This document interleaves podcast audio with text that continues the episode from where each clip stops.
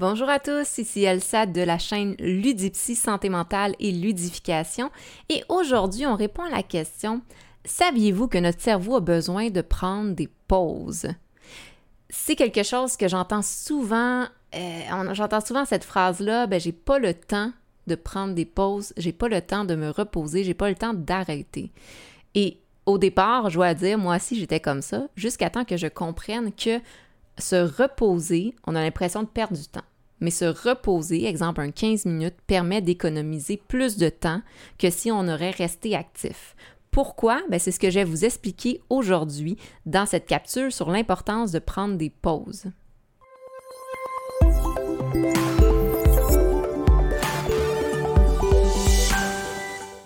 Et voilà, donc pourquoi est-ce que c'est important de prendre des pauses? Bien, je vous l'ai dit un peu rapidement tout à l'heure, parce que notre cerveau à la base a besoin de pauses. Il faut voir un peu notre cerveau comme une batterie, une batterie de cellulaire. Qu'est-ce qui se passe quand on laisse notre cellulaire ouvert euh, euh, toute une journée ou même plus? Bien, il se décharge, il devient moins productif, il y a plus de probabilité d'avoir des bugs et c'est au moment où on en a vraiment besoin que il se décharge et qui s'éteint. Donc ici, on a appris avec le temps à charger son cellulaire de temps en temps. Donc euh, soit on le charge pendant qu'on ne l'utilise pas, soit qu'on le charge la nuit pour l'avoir le matin, ou on le charge parfois plusieurs fois durant la journée. Bien, notre cerveau, c'est exactement la même chose. Notre cerveau a besoin de se charger au fur et à mesure et bien sûr durant la nuit pour être fonctionnel. Donc, le premier concept, c'est bien sûr de dormir, donc de vraiment avoir un sommeil réparateur pour qu'il se charge au complet. Par contre, comme notre cellulaire, bien, plus qu'on l'utilise dans la journée, surtout pour faire des choses complexes ou qui prennent du temps, plus qu'il se décharge rapidement. Puis parfois, bien, il est déchargé avant la fin de notre journée. Autant notre cellulaire un jour s'éteint, ben c'est la même chose pour notre cerveau il va pas s'éteindre totalement, hein, par chance. Par contre, ben, il y a des fonctions de notre corps et de notre cerveau qui vont euh, s'éteindre, ce qui va faire en sorte qu'on va avoir la difficulté à se concentrer, on va avoir des mal de tête, on va avoir euh, la page blanche, on va tomber dans la lune, on va commencer à avoir faim, à avoir soif, on va commencer à avoir les yeux qui brûlent, la fatigue, etc. Euh, donc à ce moment-là, si jamais vous avez déjà ressenti ces symptômes-là, c'est souvent un signe que votre cerveau est fatigué. Maintenant, si on garde en tête que notre cerveau peut être fatigué, ben, ça veut dire qu'il y a besoin de pause. Il y a besoin de moments où est-ce qu'il va se recharger et reprendre de l'énergie. Ce qui veut dire en fait que notre cerveau, ben, il a des capacités limitées. Capacité limitée, on ne parle pas de coefficient intellectuel, d'intelligence. On parle vraiment que tout cerveau, c'est un muscle, on va le nommer comme une forme de muscle qui a besoin d'énergie pour fonctionner et qui, si un jour n'a pas assez d'énergie ou ne se repose pas assez, va être mal fonctionnel. À ce moment-là, quelle est l'énergie du cerveau? On va parler notamment des glucides, par exemple, mais aussi de se reposer. Se reposer, comment est-ce qu'on fait ça? On va parler de pause active et de pause passive. Une pause passive ne veut pas nécessairement dire ne rien faire. Parce qu'à moins qu'on soit un, moine avec des années et des années d'expérience, c'est très difficile de faire totalement le vide dans son cerveau. Donc, ce qu'on veut dire par une pause passive, ça veut dire que notre cerveau ne va pas être concentré sur nécessairement autre chose de très spécifique ou de stimulant.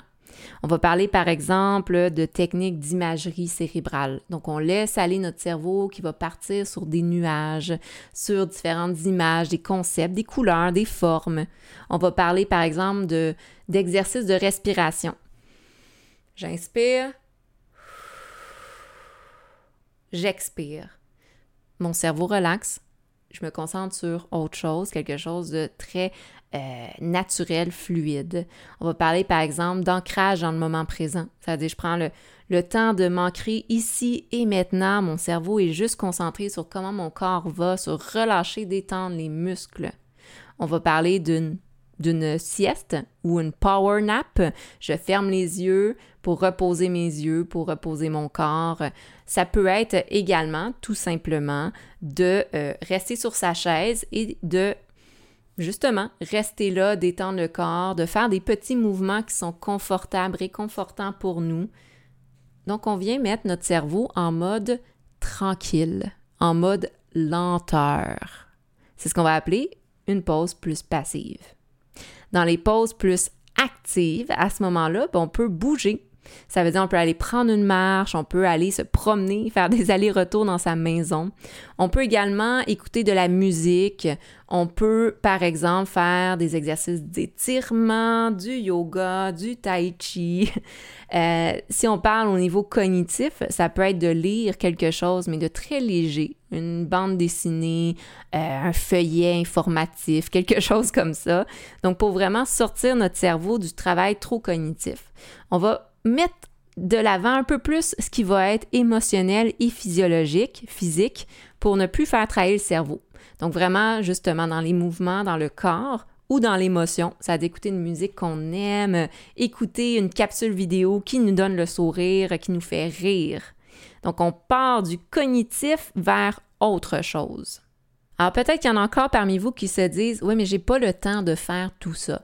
J'ai pas le temps d'aller prendre une marche, j'ai pas le temps de euh, me mettre à chanter une chanson que j'aime. Il faut que je travaille, j'ai un échéancier, un horaire à suivre. Oui, je vous comprends, la gestion du temps, c'est important, la gestion des priorités aussi. Et une priorité, c'est toujours de se reposer pour, par la suite, être plus productif. Alors, saviez-vous que notre cerveau a besoin de prendre des pauses d'au moins 5 minutes à chaque 30 minutes de fonctionnement? Ce qui veut dire que notre cerveau, au final, a une capacité de concentration qui est assez limitée. Chez certaines personnes, ça va entre une heure et trois heures, mais par la suite, on a besoin de pauses d'un certain temps. C'est pour ça notamment que dans les cours euh, universitaires, c'est des cours de trois heures, mais à chaque une heure, une heure et quart, il y a une pause de 15 minutes parce que justement, après une heure, une heure et quart, notre cerveau est saturé d'informations et pour ceux qui le savent, notre cerveau fonctionne. Il va chercher les informations, il va aller les stocker, en fait, les enregistrer, les stocker à long terme ou à court terme. Mais tout ce processus-là de mémorisation prend beaucoup d'énergie. Donc, quand on est à l'école ou au travail, on a tellement de stimuli, hein, d'informations qu'on reçoit, qu'il y en a qui sont juste pas enregistrés. Et après, on fait le travail cognitif de se forcer à intégrer l'information, l'enregistrer, la stocker, la mémoriser pour pouvoir la récupérer par la suite. Mais tout ça, un moment donné, on a besoin de dire stop, je prends une pause, je vide mon esprit ou je mets ça en arrière-plan pendant que moi, je me concentre à faire quelque chose de plaisant ou de relaxant.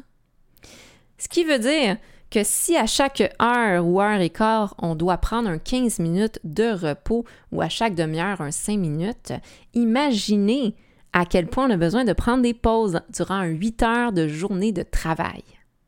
Gardez ça en tête et essayez de voir de votre côté ben, combien de fois vous prenez des pauses par jour.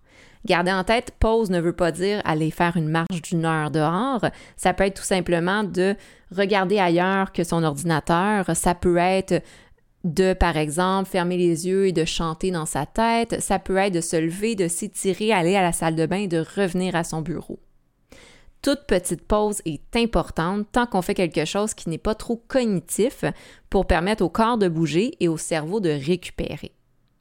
À ce moment-là, donc la littérature démontre qu'est-ce qui est réellement important, c'est de faire ce qu'on va appeler l'effet d'espacement. L'effet d'espacement, c'est qu'on va être plus productif, plus concentré, avoir des meilleurs résultats cognitifs lorsque on étale et on espace sur plusieurs heures, sur plusieurs journées, un travail cognitif que si on fait un gros bloc, par exemple, de trois heures ou six heures de concentration et de travail cognitif. Ce qui démontre un peu que ce qui démontre un peu que la technique d'étudier pendant six heures de temps est beaucoup moins efficace que d'étudier trois jours d'affilée pendant deux heures de temps. À ce moment-là, on garde ça en tête, que les petits moments d'étude sont plus efficaces, que le repos entre les moments d'étude permet une meilleure capacité de concentration et de mémorisation. Donc, c'est beaucoup mieux d'étudier pendant une semaine, une heure par jour, que d'étudier une journée intense de sept heures de temps, par exemple. Alors, si on garde ça en tête, Ça veut dire qu'on est plus productif, qu'on est plus efficace et mieux reposé quand on prend des pauses. Et c'est là l'importance de prendre le temps de prendre du temps de repos. Comment est-ce qu'on fait ça? Comment est-ce qu'on s'en rend compte? Bien, c'est important tout d'abord d'être à l'écoute de son corps. Ça veut dire que notre corps nous envoie des signaux pour nous dire Je suis fatigué, repose-toi. J'en ai nommé tout à l'heure, mais ça peut être des raideurs au cou, ça peut être des fois juste la fatigue oculaire, ça peut être de sentir que j'ai un drop d'énergie. C'est tous des petits signaux qui nous disent OK, là, là, c'est le temps, lève-toi, va faire une petite pause ou ferme les yeux. Également, ben, prendre une pause, ça permet de mobiliser son énergie. Mobiliser l'énergie, c'est qu'on va le sentir, notre batterie qui commence à se décharger. Et quand on ferme les yeux, quand on se repose, on le ressent que ça se recharge. Et ça, c'est un signe qu'on est en train d'être dans une fatigue.